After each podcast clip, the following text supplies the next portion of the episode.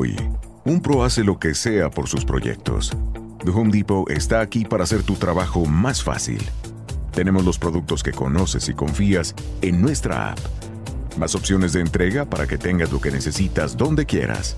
Cuenta con un rastreador de entrega y nunca pierdas de vista el estado de tu orden. Así, tú haces lo que mejor sabes hacer, sea lo que sea. The Home Depot. Haces más, logras más. Pia Podcast, en tus oídos un podcast en español de Pia Podcast. Hola amigos, qué gusto compartir con ustedes por aquí en Pia Podcast y a todos los que nos escuchan también por Deezer o Spotify que nos encuentran como Pidan Domicilio Eduardo Luis, les mando un abrazo. Mi gente está motivado, todo el mundo sintonizado Con Eduardo Luis, el narrador que está pegado En la red han criticado, me insultan por todos lados Pero eso no me afecta, voy con Dios siempre a mi lado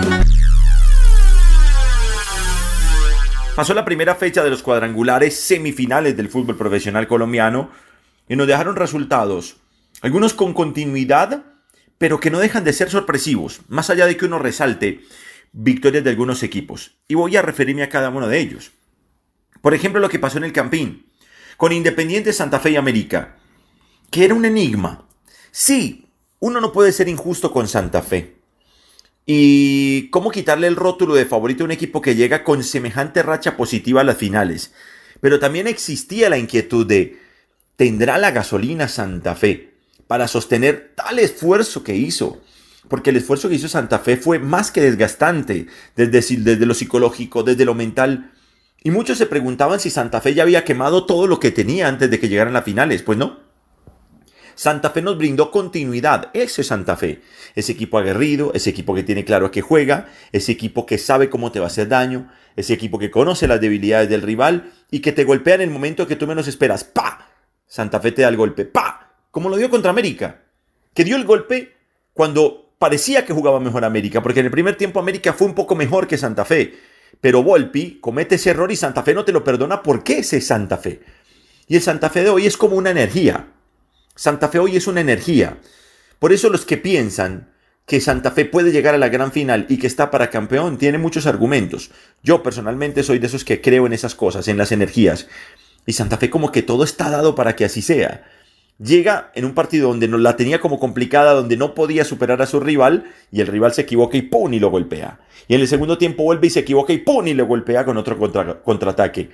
Entonces Santa Fe está derechito, tiene toda la energía. No deja de ser sorpresivo, eso sí, porque creo que América parecía que llegaba mejor a las finales en cuanto a fútbol. Tal vez puede ser un gusto personal. Pero América, incluso si me, apresuran, creo que mereció un poco más. Entonces Santa Fe termina ganando bien porque tiene sus medios claritos y los ejecuta. Pero creo que América mereció un poquitico más de lo que tuvo. Pero este, esto del fútbol va más allá de merecerlo, hay que hacerlo realidad. Entonces terminó ganando Santa Fe. Pero América creo que no estuvo tan mal tampoco. Tiene de errores puntuales, algunos individuales. Y creo que no es un equipo seguro en defensa, que en eso tiene que trabajar. Para las finales es muy importante. Eso es demasiado importante. Pero no fue el único resultado que sorprendió. Por ejemplo, lo de Tolima y Junior. Sí, es que Tolima no debería ser sorpresa, lo entiendo. Yo entiendo eso y cómo no. Y, y el hincha del Tolima ya reclama que no se le mira como una sorpresa y eso es más que justo que lo reclame. Pero no deja de ser llamativo que en Barranquilla Tolima se vea tan superior a Junior, porque es que fue muy superior. No fue un accidente el resultado, no es que fuera mentiroso, no, no, no, no, no. El partido 3 a 1 estuvo bien, estuvo correcto, ese fue el partido. Tolima fue mejor que Junior en general, en todo, en planteo, en agresividad, en definición, en solvencia, en convencimiento, en credibilidad, en intensidad. Tolima fue más que Junior, sin discusión no deja de ser llamativo. Porque uno esperaba que Junior, que parecía crecer y que en el último tiempo crece en los momentos definitivos, uno esperaba que arrancara mejor los cuadrangulares, pero no está escrito, no es que esté eliminado Junior. Ah, que jugó no tan bien, que fue superado, que perdió con justicia, eso sí lo tengo clarito, porque Junior perdió justamente, justamente perdió Junior.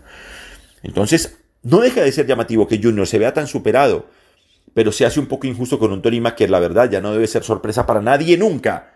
Y es un candidatazo sí o sí al título. Esperamos que la gente le crea y que llene el estadio el próximo miércoles en el juego contra Nacional. A propósito de Nacional, volvió Nacional. ¿Vieron ese Nacional? Ese fue el Nacional de las primeras 11 fechas de los, de, los partidos todos contra todos. Ese era Nacional. Ese equipo atrevido, agresivo, solvente, que te envolvía, que te arrasaba, que te hacía ver menos, que te generaba oportunidades de gol. Volvió Nacional. ¿Y saben qué? Nacional volvió en las finales. ¡Oh, qué peligro! Sí, todos dicen es Nacional. Y todo el mundo empieza a respetar más a Nacional en esta fase. Porque este es el Nacional. Este es el Nacional que veníamos viendo. La gente dirá, ah, sí, pero era contra Cúcuta. Este mismo Cúcuta ya lo había vencido. Entonces era un rival de respeto el Cúcuta Deportivo, que Nacional superó y que me parece que eso se tiene que valorar. Cuidado con Nacional, que parece que Nacional vuelve, porque este Nacional con defectos defensivos es más peligroso que todos en las finales, en mi opinión. Sobre todo porque tiene demasiadas herramientas Nacional. Se dio el lujo en el partido contra Cúcuta dejar un montón de jugadores en el banco, Cepelini, Harlan Barrera, y puso un montón de nombres que nadie esperaba y Nacional fue una máquina. Entonces cuidado con Nacional. Y Cúcuta compitió bien. Cúcuta parece que ya hizo su torneo y lo que haga de ahora en adelante es ganancia. Nadie les puede quitar el derecho a soñar, pero soñar con ganar dos veces seguidas en el Atanasio era un poco atrevido. No se les dio esta oportunidad. ¿Qué pasó, hombre, con los otros dos juegos? Bueno, eh, con el otro juego que es el de Cali. Hay mucha gente molesta. Mucha gente molesta del Cali. Los mismos directivos del Cali otra vez sacaron comunicado con los errores puntuales. Y yo creo que el arbitraje en Barranca Bermeja no fue bueno. Vamos a ser justos. Fue un mal arbitraje. De un muchacho que creo que es un gran árbitro porque Inestrosa es un muy buen árbitro. Muy buen árbitro que no anda en un buen nivel. Ahora, no es nuevo. Él viene mal hace rato y no ha podido despegar. Entonces el arbitraje termina siendo influyente en un partido en el cual uno, si va al análisis de fútbol, tienen cosas para decir, pero se hace complejo meterse en fútbol solamente cuando el resultado se vio viciado por los errores del árbitro. Como así yo personalmente lo creo. Pero hablemos un poco de fútbol, aceptando que el árbitro influyó en el resultado porque lo acepto. Eh, errores puntuales en acciones donde yo personalmente discrepo. Pero bueno, eh, es así. Sin embargo, hay que decir que Alianza jugó ese partido como con el equipo, como ese equipo que no tiene nada que perder y todo por ganar. Alianza es un equipo que tiene todo por ganar, todo. Lo que haga es más más de lo que todos esperan. Y arrancó ganando. Entonces jugó suelto, jugó atrevido, jugó sin miedo, no tiene nada que perder, no tiene ninguna presión. Y así jugó. Fue un equipo interesante, el de siempre. Se volvió a soltar, porque recordemos que Alianza no ganaba hace rato y no ganaba porque estaba nervioso. Ahora está suelto. Y Deportivo Cali es un equipo que es muy atrevido, pero nunca deja de ser atrevido. Entonces es muy delicado, porque cuando tienes el resultado no lo administras. Y le faltó incluso experiencia cuando puso algunos nombres experimentados para evitar que, le pasara lo que le ocurrió con Medellín en la Copa, donde se notó demasiado la experiencia entre equipo y otro.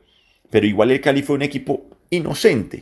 Empataba y volvía y se iba como loco y volvía y dejaba la oportunidad y volvía y le sacaban ventaja, empataba, volvía y le sacaban ventaja. Bueno, entonces ahí falta un poquitico de cerebro decir, bueno, ya bajemos un cambio, hermano. Tampoco está mal el punto y por ahí si nos sostenemos aquí, allá los de arriba hacen un gol porque saben hacer goles.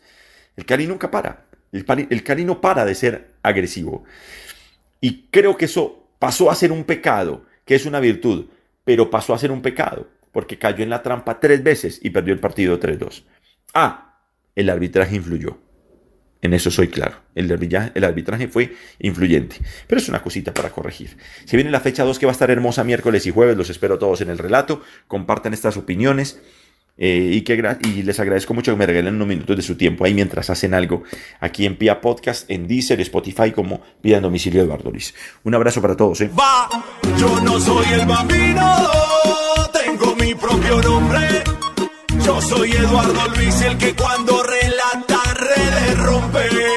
I like a bed that's really firm. I need something a little softer than that. Rest easy. With the Sleep Number 360 smart bed, you can both adjust your comfort with your sleep number setting. Can it really help me fall asleep faster? Yes, by gently warming your feet. Okay, but can it help keep us asleep? It senses your movements and automatically adjusts to keep you effortlessly comfortable. Sleep Number, proven quality sleep is life-changing sleep. And now all beds are on sale. Save 50% on the Sleep Number 360 limited edition smart bed, plus special financing on all smart beds. Ends Monday. To learn more, go to sleepnumber.com. Special financing subject to credit approval. Minimum monthly payments required. See store for details.